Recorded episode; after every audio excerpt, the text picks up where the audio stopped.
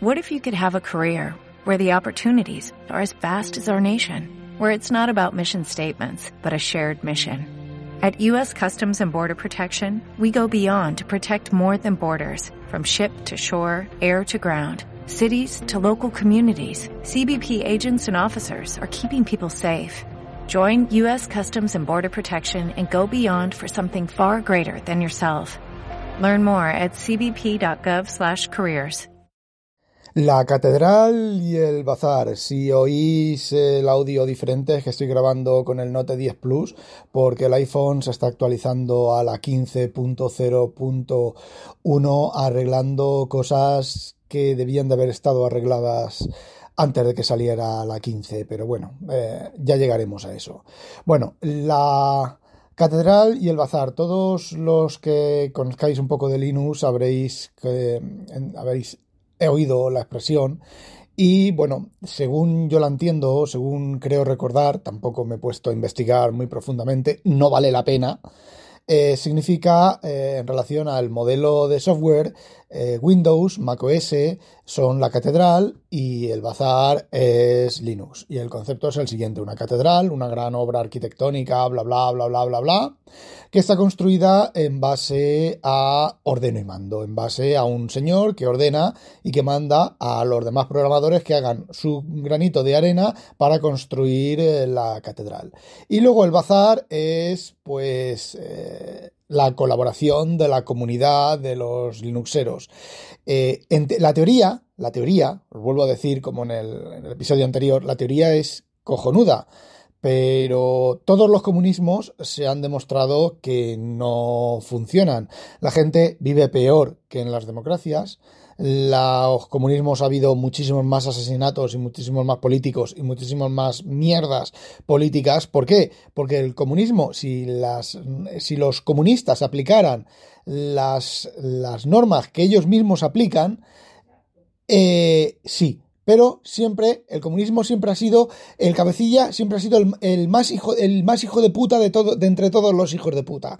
Y se ha rodeado de hijos de puta menores que le han bailado el agua. Y por lo tanto, así el comunismo no deja de ser más que una eh, autocracia, una dictadura encubierta con comunismo, todo el pueblo igual y tal. Y si no, decidme un país en el mundo, un país comunista que, que esté bien y que funcione bien y que funcione mejor que las democracias, las supuestas democracias occidentales.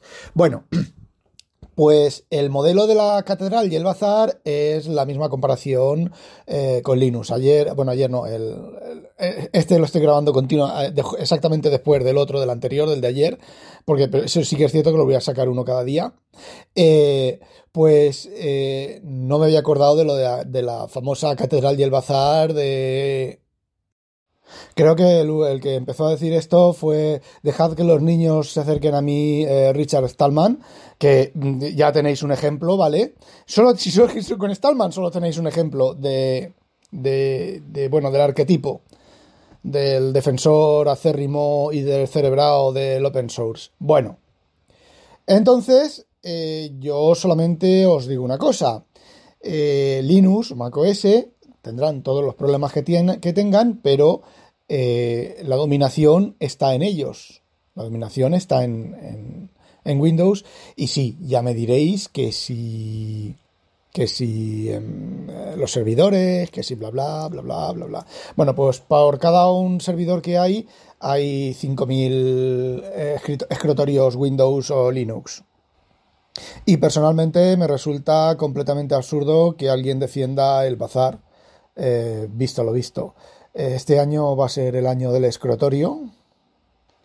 Recuerdo en Twitter alguien eh, comentando que sí, que a lo mejor iba a ser el año del escritorio hace unos días, eh, porque había no sé cuántos miles de juegos en Linux, puntos suspensivos, eh, portados gracias a un emulador de Windows. ¿Qué me estás, container?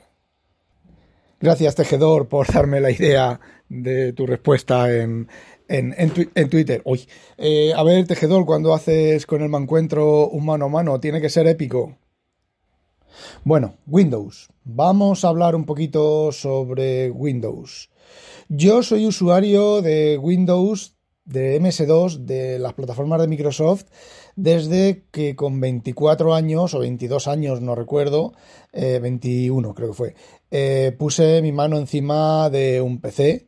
Eh, fue con MS2 331 creo que era y luego Windows 3.1 y a partir de ahí, bueno, pues yo he sido experto, experto sin H y con S de, Windows y de, y de, MS2. En su momento, en un episodio anterior, os conté algunos pinitos que hice yo metiéndole mano a MS2 y a Windows.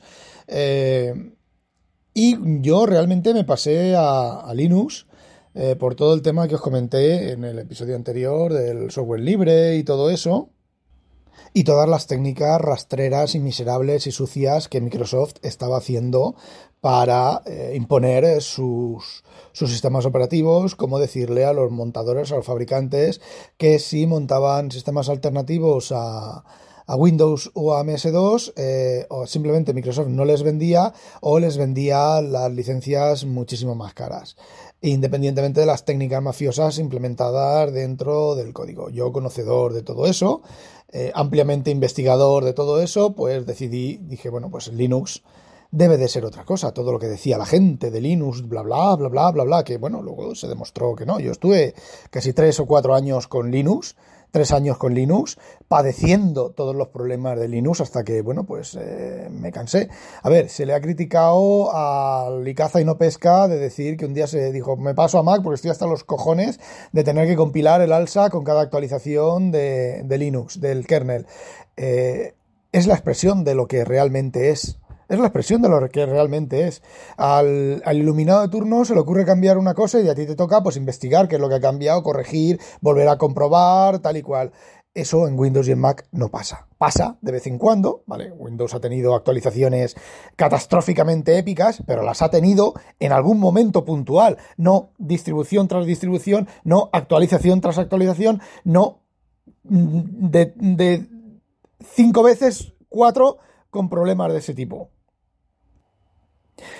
Entonces, bueno, yo estaba relativamente feliz con mi Windows 95 y mi, luego mi, cuando ya salió Windows 98 creo que ya estaba en Linuxado perdido y ya sí lo tenía instalado pero porque tenía que tenerlo instalado y demás.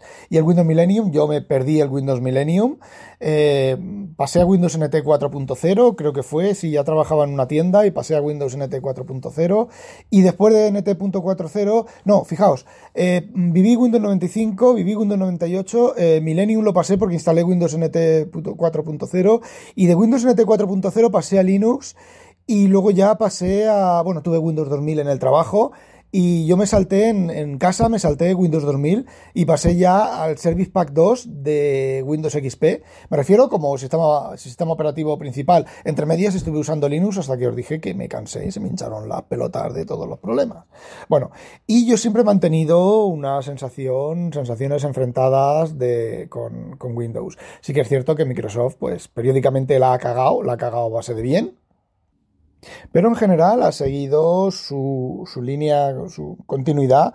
Sí que es cierto que tampoco había que hacerle mucho caso cuando decía voy a sacar un compresor de disco, cuando salió el Stacker, el Double Space, cuando cualquier empresa anunciaba cualquier cosa que a Microsoft le interesaba, ellos decían, no, no, si nosotros estamos preparando algo exactamente igual. Simplemente pues lo del famoso food de FEAR, un Certainty eh, y el AD no me acuerdo de qué era. Eh, miedo, eh, incertidumbre y lo otro no me acuerdo lo que era. Y despair creo que era desespero o algo así, bueno, no me acuerdo. El tema es que si tú ignorabas eso y tú usabas Windows como tu sistema operativo de escritorio, pues sinceramente, mm, yo he estado muy cómodo. Windows ha funcionado eh, bien, ha tenido sus peguitas, ha tenido etapas de horrorosas, etapas de que a mí me han contado cosas horrorosas de Windows Millennium. Yo he vivido la horrorosa etapa de Windows Vista. A ver, Windows Vista funcionaba. No, no funcionaba bien, ¿vale? Funcionaba. Podías sobrevivir con Windows Vista, pero tela marinera. Pero siempre han sido eh, momentos puntuales, siempre han sido, han sido eh, cosas puntuales que eh, se han terminado de arreglar. El mayor problema de Microsoft mm, que yo tengo, en, no ya en Windows, sino en general en Microsoft, es que cada tres años reinventaban la rueda. Imagino que para seguir vendiendo. Yo recuerdo de haberlos criticado duramente, de llegar a, cuando era MVP, llegaban, nos sentaban allí en las reuniones y nos presentaban lo nuevo. Y el chaval que tenía al lado me decía, Rafa, ¿esto te suena a ti a cliente servidor de toda la vida? Y yo decía, sí, a ver, yo es que, dice, no, pues esto es lo mismo, el DAO es lo mismo que el ADO, que el DOA y que el PERIM. Cambian los nombres de las funciones y vuelven a empezar otra vez con, con, con un montón de problemas, un montón de bugs, un montón de, historias, porque lo que Microsoft hacía, hacía, es que eh, ellos sacaban y ellos no usaban. Mm, lo típico que es cómete tu propia mierda, ellos eso no lo hacían. Apple en aquella época sí que lo hacía. Apple, eh, antes de sacarte algo a la calle, sus programadores, sus usuarios internos estaban, tenían el culo pelado de usar esa misma cosa. Eh, os puedo poner ejemplo del GCD, del Grand Central Dispatch, Dispatcher o algo así, que es un sistema de distribución de tareas, un sistema de, bueno, por decirlo de alguna manera, el, el, cron, el cron del sistema operativo, pero no el cron de un cron de Linux, sino el cron del sistema operativo, del núcleo.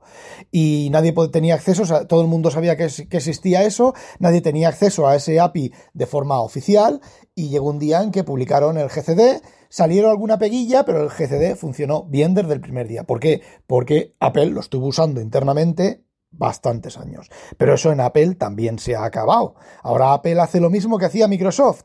De hecho, sacan Microsoft siempre se le ha caracterizado de sacar cosas cuando llegaba la fecha, las sacaba, estuvieran como estuvieran.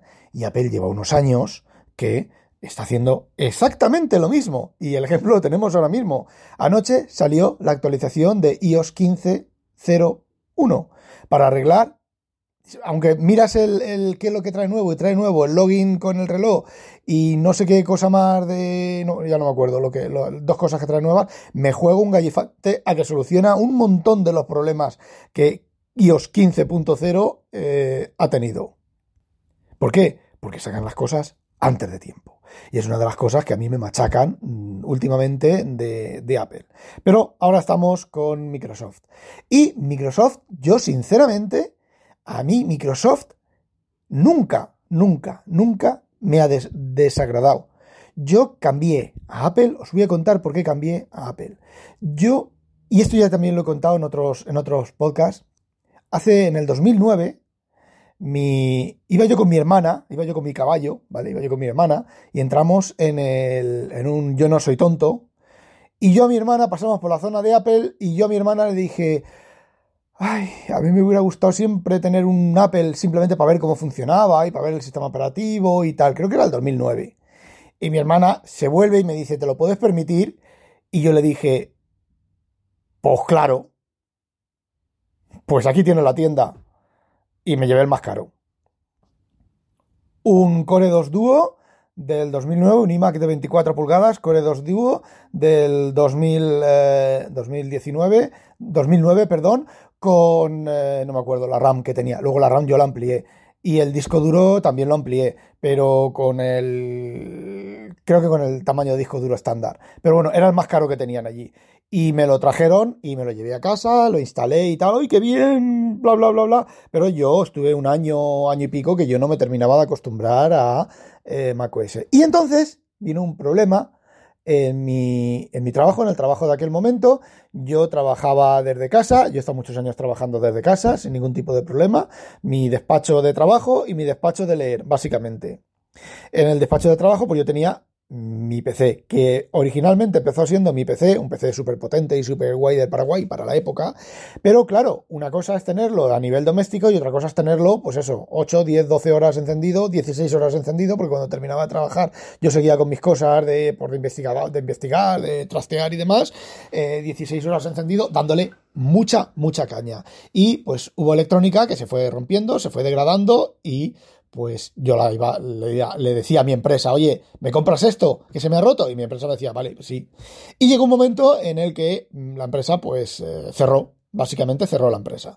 Y nos tiró a todos a la calle, me tiró a mí a la calle y me dijeron, devuélvenos el PC. Y yo le dije, no, no, espera, espera, espera, el PC es mío. No, devuélvenos el PC. Bueno, pues por tener. Em, em, por no montar más, más, más cirio, cosa que yo no me reconozco. Eh, sí, me reconozco. Tuve una depresión bastante gorda en aquel momento. Gracias, Zaida, por sacarme de la depresión. Y bueno, una de las, eh, de las, de las cosas que me dije en aquel momento dije, fue, bueno, pues llévate el, ordenador, que te siente bien, te lo metes en el culo, ¿vale? De hecho, el ordenador yo sé que terminó en un rincón sin usar por nadie, eh, que ahí que te siente bien y no esperes mm, de mí nada más, nada más. Y no, seguí, seguí trabajando Sí, seguí trabajando, ya no me acuerdo bien. Bueno, el tema es que dije, bueno, pues macOS, me quedé, no, sí, exacto, me quedé sin ordenador, me quedé en paro, me quedé en una situación un poco delicadilla y eh, me dije, bueno, pues aquí tengo este iMac, pues voy a forzarme a usar este iMac. Y cogí y me hice a macOS y de hecho me gustó, ¿vale? Y luego compré un iMac de 27 en el 2011, dos años después, de 27, con, bueno, que es el que retiré hace cosa de un año y algo, ya reventado, eh, luego le puse Windows, me lo llevé a la empresa, lo estuve usando un par de años en esta empresa, pero ya con, la condición en la empresa de que es un equipo que yo ya no lo quiero, ¿vale? Cuando estaba en la empresa yo ya no lo quería. Si le pegaba fuego a la empresa es una cosa que yo después de la experiencia tuve clara con mi jefe, con mi jefe actual, de decir, oye, si me traigo mi ordenador aquí, eh, yo luego no lo voy a reclamar. Si se pega fuego a la empresa, pues se le ha pegado fuego y si te he visto no me acuerdo. Y creo que tengo algún correo por ahí de él confirmándome esas cosas para que luego no haya, no haya problemas. Y, pero yo nunca he tenido problemas con Windows. Yo todos estos problemas de, bueno, sí, Windows Vista, ¿vale? Windows Millennium, no porque me lo salté. Eh, pero toda esta gente que protestaba de Windows 8, a ver, Windows 8 era como Windows 7, como Windows Vista. Pero enseguida sacaron Windows 8.1 y la cosa mejoró. Pero a ver, yo Windows para mí ha sido el, sistema operativo, con sus pegas y sus cosas, pero mm, digamos que son, que han sido pegas conocidas. Sí, a ver, cada seis meses tenías que reinstalar, pero yo ya lo tenía todo preparado. Yo cogía, reinstalaba, instalaba todas las aplicaciones que las tenía en una carpeta, una detrás de otra, y arreglado, y funcionando. De hecho, a lo largo de toda la historia, Windows ha sido el sistema operativo que menos por culo me ha dado de todos. Hasta que empecé a usar Apple, que dejó de darme el poco por culo que me daba Windows, eh, Apple no me lo daba. ¿Hasta cuándo? Pues hasta hace 3, 4 años. Y de hecho, Apple, hasta, yo qué sé, Catalina, hasta os diría que Catalina, no, la anterior a Catalina. Y problemas más gordos que, lo que, yo, los, que los que yo he tenido a lo largo de toda mi historia con Windows, una vez que uno cogía la, la técnica, o la técnica no, uno sabía que cada seis meses tenías que actualizar, que reinstalar. Y te tiraba, yo me tiraba dos horas y tenía Windows funcionando, ¿vale? Dos horas. Eh, con macOS, pues eh, cuando la anterior a Catalina, no me acuerdo cómo se llama, pues casi la misma, la misma tónica. Entonces, este, en este momento, en este momento a mí, macOS me da más problemas que Windows, pero muchos más problemas que Windows. Y mi mayor problema últimamente con, Windows no es el sistema operativo en sí. Yo puedo haber despotricado de OneDrive que funciona mal, de OneNote que es un pozo sin fondo, etcétera, etcétera. Pero en Windows nadie te obliga a usar OneDrive y en Windows nadie te obliga a usar eh, OneNote. Hay otras herramientas. Había una libreta para pintar de Windows que la quitaron hace unos años que funcionaba muy bien. Que eh, me recuerdo que Tejedor la usaba de continuo hasta que la retiraron por fallos de seguridad que tenía. Decían que tenía fallos de seguridad y no quisieron eh, actualizarla o no tenían el código fuente o alguna cosa de esas. Porque bueno, se les pilla antes un mentiroso que un cojo. ¿Os acordáis del pinball de Windows 95? Pues dijeron que no lo habían puesto en Windows XP porque no tenían el código fuente.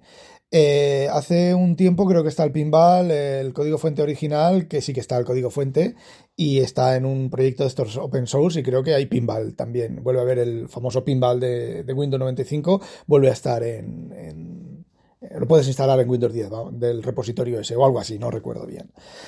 Bueno, evidentemente en macOS tampoco te obliga a nadie a usar iCloud Drive, pero si no usas iCloud Drive en los iPad, no termina todo de funcionar bien del todo, ¿vale? Entonces, eh, ¿de quién es la culpa? Mm, de iOS que tiene un montón de bugs, ¿vale? Lo sé fehacientemente, lo sé eh, porque sí, porque lo sé, y ya está. Mi mayor problema con Windows es que no ha sabido viajar con el tiempo, con los tiempos. Tenían Windows Mobile, luego pasaron a Windows Phone, luego pasaron a Windows 10 para los teléfonos, pero no supieron viajar con, los con el tiempo. Eh, no voy a entrar en detalles eh, por qué no supieron hacer un kernel ligerito, a lo mejor es que no saben, a lo mejor es que no tienen, ya no tienen a la gente, bueno, seguro que ya no tienen a la gente que hizo el kernel originalmente, eh, se les ha jubilado, no es que se les, se les, hayan ido, es que se les han jubilado y a lo mejor estarán hasta muertos, más de uno. Entonces, el... El tema es que no ha sabido evolucionar con los tiempos y todavía, todavía, a 2021 todavía no han evolucionado con los tiempos.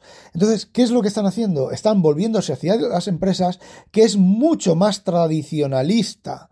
Es decir, en una empresa tú estás sentado en una silla y en una mesa y necesitas un escritorio. Que sí, que puedes coger una Surface, metértela, ponértela bajo el brazo e irte por ahí a visitar a un cliente. Pero cuando llegas a casa del cliente, te sientas en una silla al lado del cliente, le abres la Surface y le enseñas el catálogo abandonaron el tema del teléfono. A ver, Windows Phone tenía, mm, tenía una, unas previsiones de que aquello iba a ser la caña, si hubieran cumplido lo que prometieron. ¿Cuáles eran los problemas de Windows Phone? Pues que aquello estaba hecho manga por hombro, aquello estaba hecho, a ver, mm, no sé si realmente estaba hecho por becarios, pero aquello estaba lo típico que se dice de pobre, bueno, pobre becarios que todo les cae a ellos. Todas las culpas les caen a ellos. Ten becarios en la empresa para echarles la culpa. Eh, pero todo estaba hecho manga por hombro. Lo que no puede ser es que tú tengas un, un, ordenador con Android, un ordenador, un teléfono con Android, hagas tap en un icono, pase medio segundo, un segundo y se abra la aplicación, tengas en iOS una aplicación, hagas tap, pase medio segundo y se abra la, aplicación. Y tengas Windows Phone, le hagas tap y tarde 15 segundos abrirse la aplicación. No es de recibo que tú, y esto me ha pasado a mí, que la pantalla de Splash, tú cargas la aplicación, presentas una pantalla de Splash, pones un timer de X, de X segundos y luego continúas cargando la aplicación. No ya cargándola en background, porque sí, a ver, a mí cuando me reventaba aquello, yo dije, bueno, es porque estoy haciendo algo en background que está arrancando y eh, es eso lo que revienta, no la pantalla de splash, ¿vale? No, bueno, pues voy a hacer solo la pantalla de splash, esperar 15 segundos y luego empezarlo todo. No, no, pues que en la pantalla de splash te reviente la aplicación.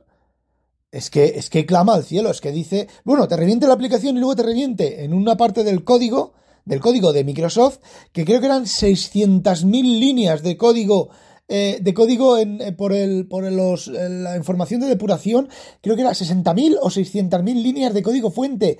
Por favor, una función de 60.000 líneas de código. Pero, pero, ¿dónde se ha visto eso?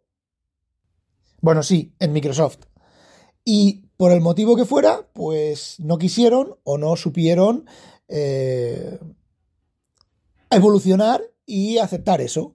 Y entonces, pues, está claro que la vida en tu casa, tu casa, tu movimiento de tu casa, de, de tú estar en tu casa, no es estar sentado delante de un ordenador viendo una pantalla de, de TFT o de CRT allí conectado a Internet viendo en Facebook. Sí, alguna vez lo harás, pero en tu casa es estar tumbado en el sofá con un teléfono, con una tableta, haciendo cosas de teléfono y cosas de tableta. Y eso Microsoft no ha sabido evolucionar, no ha sabido evolucionar a eso, no ha sabido ver eso. Primero, el Steve Ballmer diciendo que todos eran, que el, iPhone era una gilipollez y, no han sabido llegar. Entonces, eh, mi mayor problema con Windows, actualmente, a fecha de hoy, mi mayor problema con Windows es ese. Y cuando salió la Surface Duo, yo iba a ser uno de los primerísimos en comprarme aquello. Pero, pero, pero, como gato escaldado del agua fría huye, dije, voy a esperarme a ver las reviews de verdad de gente que la haya comprado y la esté usando. Y ya, sin siquiera eso, las reviews de la gente a las que les dieron el producto dijeron que era una puta mierda pinchar en un puto palo de mierda, pues no puedo cambiar. Y la Surface Duo 2, pues ahora con el tema de cerrar, de cerrar el esto y que tenga el, el notch ese, el, el reborde de las, de las cámaras y que no cierre bien, no sé hasta qué punto la idea, la idea está muy bien porque la idea de la Surface es genial. La idea del, del, nuevo Surface Laptop este de que se mueve la pantalla es genial. La idea del Surface Duo es genial. A ver cómo la implementan. Ese es el problema de Microsoft hoy en día. ¿Por qué? Porque le van a meter el Windows completo a Windows on ARM, le han metido el Windows completo a la Surface X, le han metido el Windows completo en una ARM, en una ARM de mierda, comparado con el M1, por ejemplo, y el sistema operativo, ¿cómo funciona? Funciona un sistema operativo de mierda funcionando en una tableta de mierda. Y es que no hay más. No hay más. ¿Qué es Android?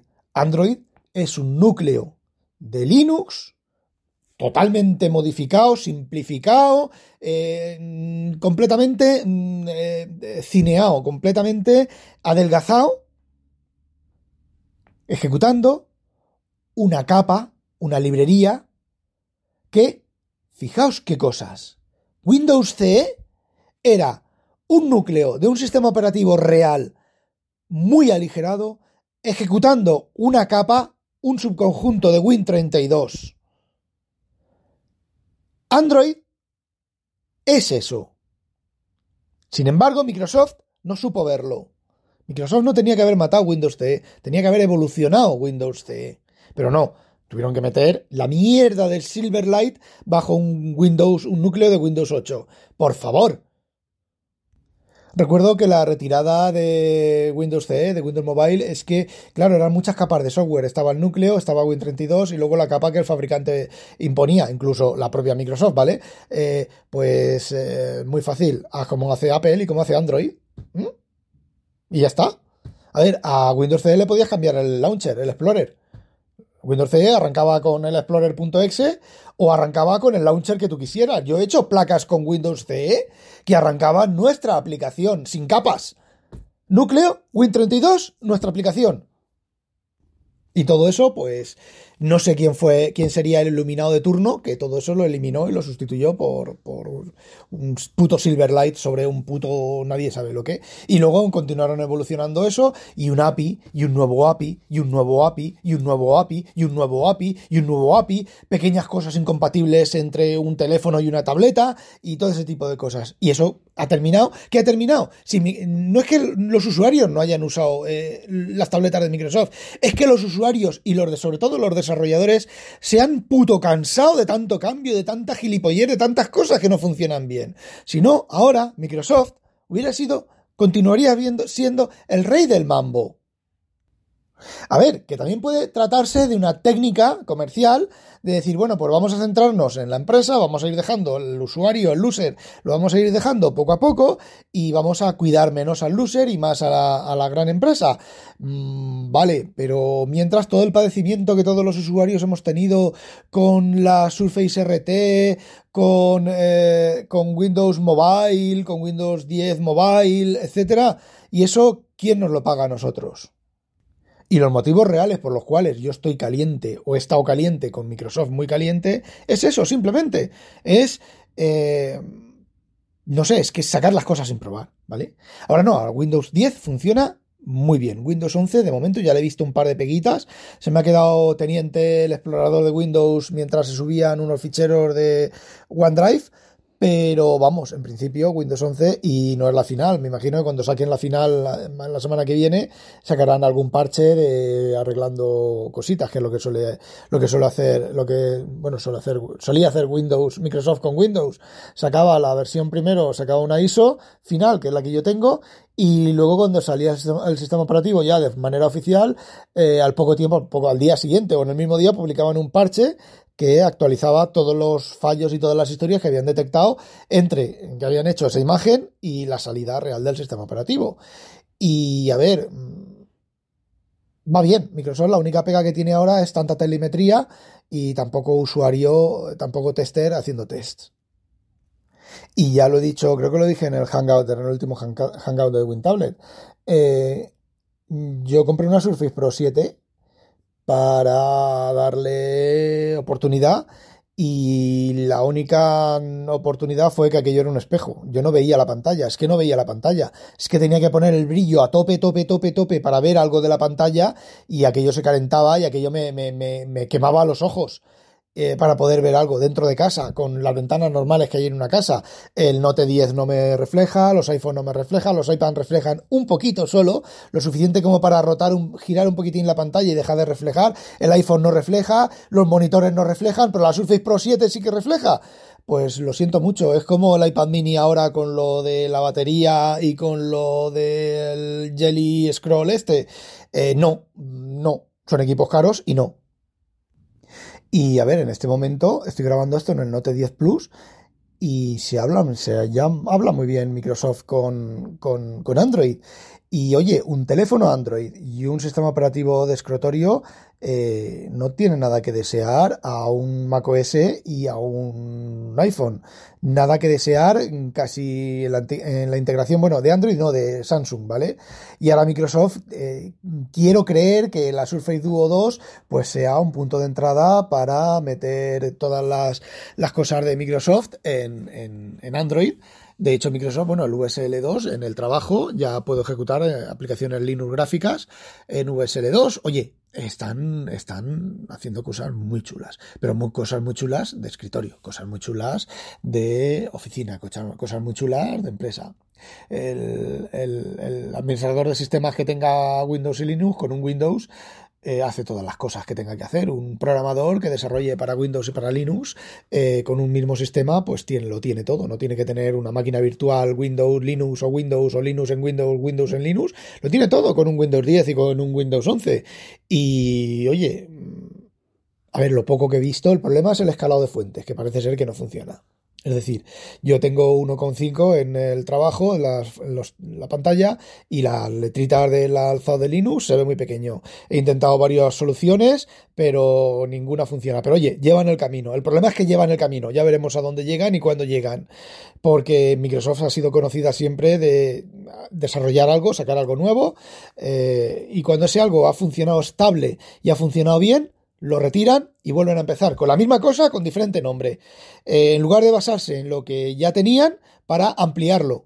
Veremos a ver si esta vez sí que sí. Windows 10 lleva un montón de años funcionando, lo han ido ampliando, una vez que está estable, lo han ido ampliando, lo han ido añadiendo cosas y oye, y Windows 11, os voy a decir una cosa, el Windows 10 con una con la cara lavada. Eh, sigue siendo lo mismo ampliado y creo que les va a ir bien. Lo que pasa es que les va ir bien en el escritorio, les va ir bien en la empresa, no les va ir bien en tú en tu casa tumbado en un sofá. Tú en tu casa tumbado en un sofá es una tableta o es un móvil grande o, sí, o una tableta o un, o un Mac, o sea, una, un, un iOS, un iPad y, ya está. Y es que no hay más, es que mm, no hay más. Y bueno, 32 minutos. No olvidéis sospechosos habitualizaros, esperar mi siguiente entrada. ¡A demonio!